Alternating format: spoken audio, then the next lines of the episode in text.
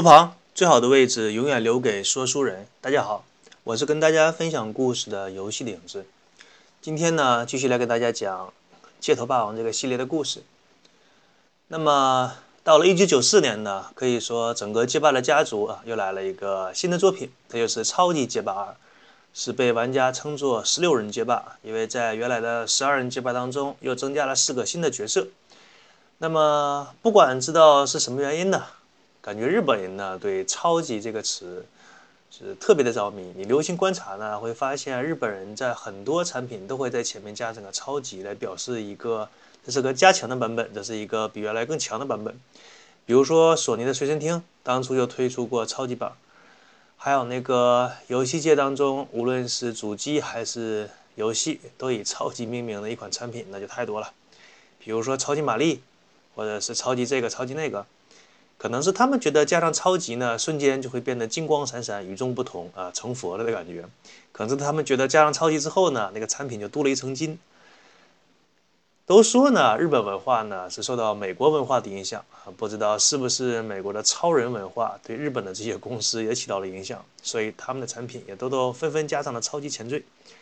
按照一般人的理解呢，在一个名词的前面加上超级，可能会显得比那个原来的词更加高大上一些。或者是那个词汇的升级版，比如说菜市场，你给它前面加上超级，就变成了超级市场，也就是说我们常说的超市。那么超市是不是比我们日常的菜市场要强很多呢？首先承认一点呢，就是你商品可以一个个慢慢的挑，环境没有像菜市场那样一下雨就变得泥泞。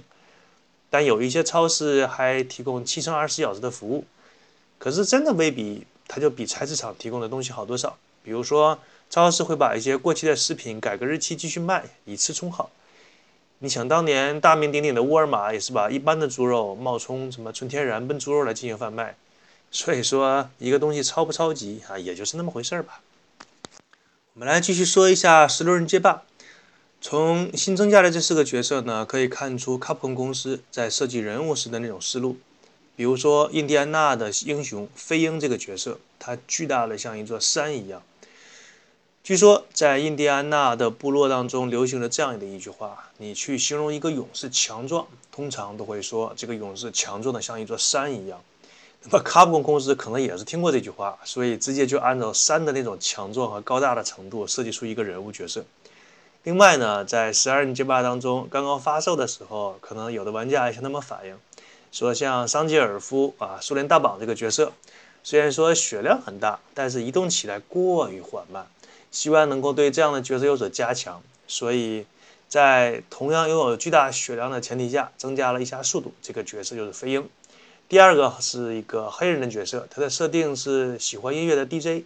这个角色在设计的时候，可能卡普空公司考虑到街头霸王当中呢，几乎每一个角色都过于严肃，不是武术达人就是一派宗师。所以创造出了 DJ 这种年轻人比较喜欢那种戴着墨镜啊，性格放荡不羁，笑的时候恨不得露出六颗牙齿来。第三个角色呢是人气很高的失忆的英国女特工加米啊，当然你也可以把它理解成春丽脱了裙子露出大腿穿上体操服啊，感觉就差不多是加米的这个形象。可能是感觉直接露出大腿来过于明显啊，过于卖肉了，于是。在裸露出的身体部分呢，画出一些迷你的彩绘，画出一些那种迷彩一样的装饰。另外呢，把发色呃改成了金黄色。除此之外呢，两个人的脸型你注意观察一下，几乎完全一致。当然呢，在后续的版本当中，脸型进行了一些细微的调整，至少看起来是两个人了。除此之外呢，想吐槽一下加米的必杀技，那伤害异常的高，随随便便一个招数。就可以打出像桑吉尔夫这种巨汉才可以打出来的伤害，而且加米本身的速度还快，可以说是一个 bug 型的人物。最后一个新增加的角色是来自于香港的飞龙啊，当然只是稍微有点功夫片常识的人都看得出来，这个角色的原型是李小龙。那么提起李小龙呢，就要多说几句了，毕竟在我年少的时候是我最喜欢的中国人之一。可能这一期接下来的时间我都会介绍一下李小龙。想了想，本来想是专门拿出几期来介绍李小龙的，但是想如果说的仔细的话，那么几期节目未必能够。啊所以简单的说两句吧。首先说，如果没有李小龙呢，英文词典当中可能“功夫”这个词会晚上许多年之后才会出现。他是第一个把“功夫”这个中国词写进英文字典里的人。啊，当然现在呢，很多网友也是把很多中国的那种网络流行语写进了英文大词典啊，这个也是很了不起的。比如说 “You can you up”，“No can no bb” 是吧？这句话翻译成中国的网络流行语就是“你行你上”，是吧？不行别比比。那么翻译成那个英文就直接变成了 “You can you up” 啊，“No can no bb” 啊，就是英文字母的那个 B。当年呢，美国人是一提到日本就会想起日本的忍者，但是让日本人，但是让美国人记住这些，是很多的日本的导演、相关的文化从业者用了相当长的一段时间才能达到这样的效果。而李小龙呢，他只是凭着一己之力就把中国功夫和中国人联系到一起。喜欢中国功夫的那些。美国的观众呢，可能一看到中国人就问：“哎，你会不会中国功夫啊？什么 Chinese 功夫啊？会不会？这怎么可能每个人的中国人都会功夫呢？不知道怎么想的啊！让那些美国人一提到中国人呢，就想起中国功夫啊！这个是李小龙才做到的，很难得。还有一点是很多人不愿意承认，但是的确是个事实。如果李小龙活到现在的话，什么成龙啊、甄子丹、李连杰这些所谓国内的一线的武打明星啊，全都没有任何机会出头露名。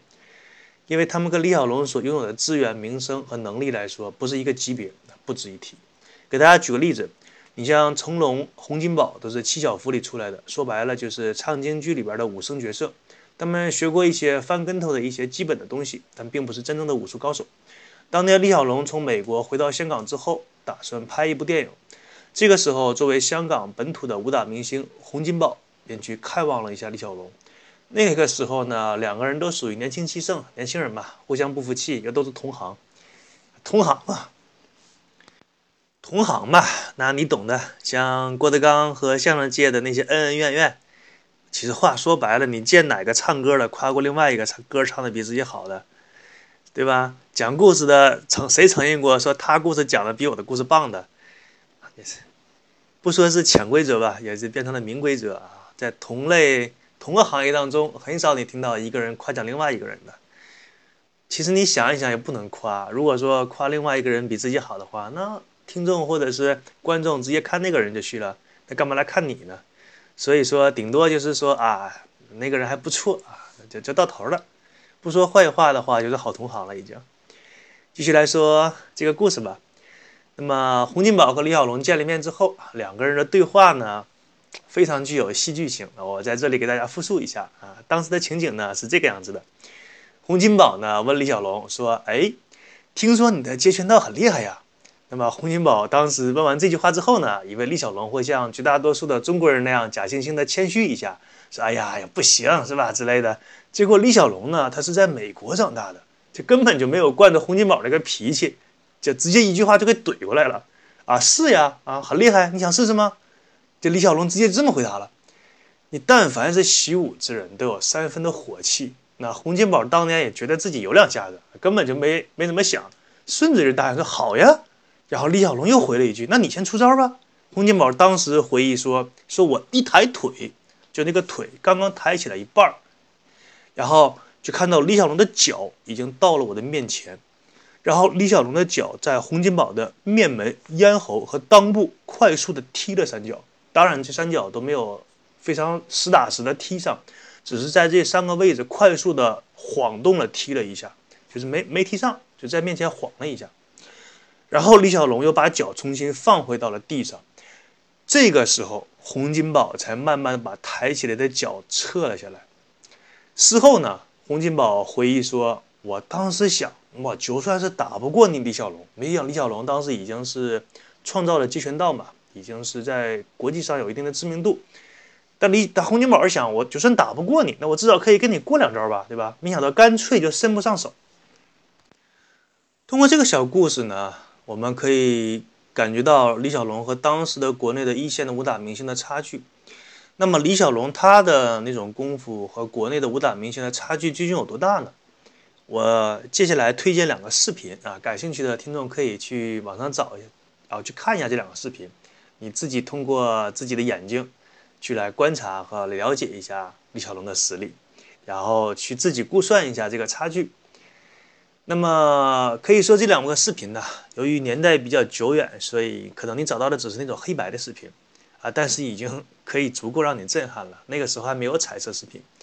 第一段视频呢是李小龙在美国的一个街头表演，他在自己的双节棍的两头都绑上了火柴的那个盒，让自己的助手呢向空中去丢一些火柴。这个时候呢，李小龙用双截棍去打空中的火柴。结果那些火柴被打到之后，就会在空中燃烧。观众看到的效果是这样的：就是助手丢出去一根火柴，然后李小龙快速的出棍，那个出棍的速度之快，你只能看到一些残像，就是很快在空中啪的晃一下，然后那个火柴就在空中燃烧。还有一个视频，呃，曾经被一个手机厂商用作自己的广告，就是李小龙用双节棍跟一个人在打乒乓球，是你没听错。他是用双节棍在跟一个人在打乒乓球。最开始的时候是一对一的单打，后来是李小龙一个人，对方是两个人，就是双打互相配合的。还有就是那个李小龙啊，拿那个双节棍打乒乓球的时候，并不是站在那里一动不动，还有转身，什么什么 半转身，换手用双节棍啊这。你就无无法想象他那个双节棍能被他使到的那种程度。你想用双节棍去击打运动当中的乒乓球，这个难度大家可以想象一下。那么有一次我给别人介绍这个视频的时候，那个人第一反应说：“哎，你这个电脑动画做的逼真呢。”然后我跟他说：“你逼真个屁呀！那个年代根本就没有电脑动画。”然后他吃惊的张着大嘴看我说：“难道这些都是真的？”我说：“当然真的，不然李小龙为什么那么牛？”其实李小龙那个年代过于久远，很多资料已经不可查，只留下坊间的一些传说。其中一个最为振奋人心的传说是这样的：说李小龙在自己最巅峰的时候，邀请全世界的高手打了一场擂台，就是各个流派吧，都找出了一些至少是代表性的人物。其中他跟所有的流派进行过招，那么可以说绝大部分都打赢了。这里包括什么日本的空手道啊、踢脚道啊。什么静气流啊，啊，韩国的跆拳道啊，就是你能叫得上名字的这些和你知道不知道的啊，绝大部分李小龙都打赢了。我们的有话说什么，有有什么说什么，赢的就是赢了，或者是不知道就是不知道。不能说李小龙就是是全世界无敌了，我从来没有说过这样的话。我所了解的情况是这样，就是李小龙在跟泰国的泰拳打的时候，这个是最吃力的，因为泰拳的每个招数基本上都是关节技。用膝盖、用肘腕或者肩膀、用头部，泰拳的核心理念就是用人体当中最坚硬的部位去击打对方最柔软的部位。因为这个拳法从刚刚一发明出来，它的目的只有一个，就是杀死对方。泰拳又被称为杀人拳，这个是一点都没有夸张。我随便说一个泰拳的一个招数，你听起来都是触目惊心。泰拳有个招数是这样的，就是利用一个小的助跑跳起来，用自己的膝盖去击打对方的面门或者是脖子的颈部。你想一想，冲刺的力量加上你跳起来的力量，然后用膝盖去顶对方的这样的位置，你不要说你还是练过的那种武术家，你就正常人的话，给对方这样一下，对方也是受不了的。你更何况是你长期进行锻炼的这样泰拳的高手，所以李小龙呢跟泰拳过招的时候，据说是受了重伤，但是输赢没有向外边外界公布，啊，显然是不太乐观吧？那赢的话至少也是惨胜。那么泰拳可以说确实是有真材实料，即使是像李小龙一样的实力呢，跟他打也是十分吃力啊。所以说想跟泰拳过招的人呢，你你再想一想啊，看看是不是很理智的一个做法。但李小龙最出名的呢，还是关于他的贴身短打和空中三角，以及他的寸拳。李小龙的贴身短打呢，在死亡游戏当中有非常好的展现，就是两个人的距离。什么叫贴身短打呢？两个人的身体基本上是贴着的，非常近，基本上是面对面的距离，就像那个拳击比赛，两个那个选手在打之前互相啊，你瞪我一下，我看你一下的那个状态。李小龙在。死亡游戏当中是这样展现他的贴身短打的，他利用自己的技巧呃，打开了对方的两条胳膊，啊，胳膊，这样那个对方的前胸啊就完全露出来。这个时候，李小龙在用拳，注意是两个拳，在对方的胸口快速的发拳，可以说基本上在三秒左右吧，至少就打出了十几拳，啊，再加上李小龙的那种像啸叫一样的叫声，什么我大我大哒哒哒哒之类的那个。可能有的人会觉得，在这么近的距离，你就算打上一百拳，那不疼不痒的是吧？顶多是把那个衣服上的灰帮你打一打，啊，省得熨衣服了啊，不是那个概念啊。这个涉及到咏春拳的另一个绝技，叫做贴身快打，啊，又叫近距离发力，这是一个武术技巧。那么关于李小龙的近距离发力，我再举李小龙的一个属于绝学吧，叫做寸拳。这个在网上也是可以找到视频的，你就可以知道李小龙在很短的距离，他可以爆发出多大的力量。这个寸拳的威力啊，给大家介绍一段，介绍一下这段视频吧。我看过那段视频演示是这样的：他的助手左手拿了一块木板啊，就像空手道那种拿个木板什么踢一脚打一下给打坏一样。但是李小龙跟他们的区别是，李小龙的手李小龙的手指就直接顶在了那个木板上。注意，他跟那个他的手指跟这个木板的距离是零，就直接顶在那个木板上，然后瞬间的发力，将那个木板击碎。他不是说我把拳撤回来，然后有一段距离再打出去，利用这个力量把那个木板击碎，这不叫什么绝学，就手指直接抵在木板上，啪的一下发力将木板击碎，这个是十分了不起的，可以说是绝学。说起这个寸拳呢，我还想到了一个坊间的一个小笑话吧，就是在拍《死亡游戏》的时候，李小龙请来了一个非常强壮的外国演员，那个身高啊，基本上比李小龙能高一个半的头，啊，非常高，也是比李小龙非常的强壮。估计啊，他这个演员是搞健美的，那一身肌肉。可以说让无数的女性尖叫声连连连，就是不断的那种尖叫。李小龙呢，当时也是出于好心，说你你穿上点是吧？穿上点护具什么的，省得我一会儿打的时候打伤你就不好了是吧？毕竟拍个戏嘛，你你我没冤没仇的，把你打伤对我也没有什么好处。然后就打算拍这个电影的武打镜头，其中就是有一段镜头需要李小龙发力去击打他的前胸。然后那个老外看了看 李小龙的身高，李小龙比他矮一个半头，你想一想，就往下看一下，和李小龙那个亚洲人吧，就跟那欧洲人的那个骨架，他的大小都不一样。在他看来，李小龙非常瘦小啊。他从上往下看李小龙，就像是看到一个又矮又瘦的一个人，跟他说：“说你穿上点啊，别别让我打伤你。”那老外肯定不相信嘛。这个在武术界呀，流传这样一句话，叫做“上打下不费蜡”，就是说你大个的打小个的是很好打的。老外当初可能也是这么想的，他低下头看一看又瘦小，然后又孱弱的李小龙，露出了一脸鄙视的眼光，那个意思，你这你瞅你瞅你这小体格啊，你用尽全力，你蹦起来能打到我脑袋吗？啊，我也不会有感觉，然后就摆了摆手，意思这不就不不不不用护具是吧？然后拍了拍自己前胸的肌肉啊，用肢体语言很明显的说：“哎，老子很强壮啊，来，不需要那些东西，你来，你打。”李小龙就又劝了两句，不听。想一想，不给你来点厉害的，你不知道马王爷三只眼。于是招了招手，把自己的助手啊叫过来，助手拿了块木板，就把我刚才给大家讲那个寸拳呢演示了一遍。那个木板瞬间被打得粉碎。老外这个时候呢，看完之后，吧嗒一下下巴就掉在地上。然后默默地将地上的护具捡了起来，穿在身上啊，就是用实力说话是最好的国际语言。最后说一下呢，李小龙成名的绝技是他的空中的三腿，就跳起来空中踢三下，这个全世界能做到的也不多。个人感觉呢，这个技巧不仅仅是取决于你个人的努力，还取决于你的天赋啊，比如说你的弹跳要好，反应要快，还有一定的武学的基础。简单的说一下空中三腿的那个是怎么踢出来的。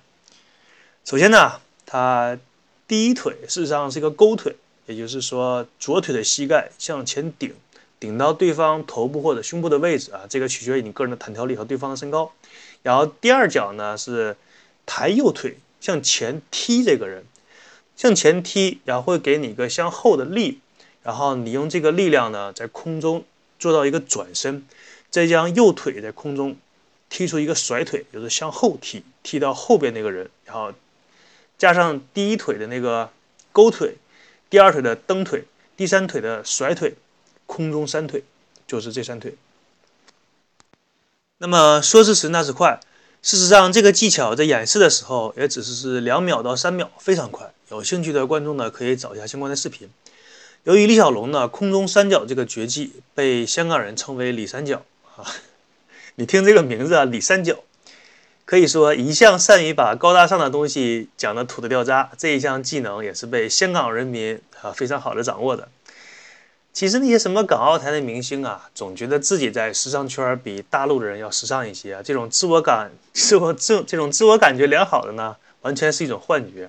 你你比如说跟李小龙起的这个外号什么“李三角”，你哪里高大上了？哪里时尚了？是吧？啊，就讲到这吧。那么这一期节目呢，就跟大家讲到这里。喜欢的话，欢迎大家订阅我的节目。谢谢大家，欢迎大家继续收听。啊，就讲的有点快啊，忘了说祝福了，祝大家身体健康。那么我们下一期节目再见，拜拜。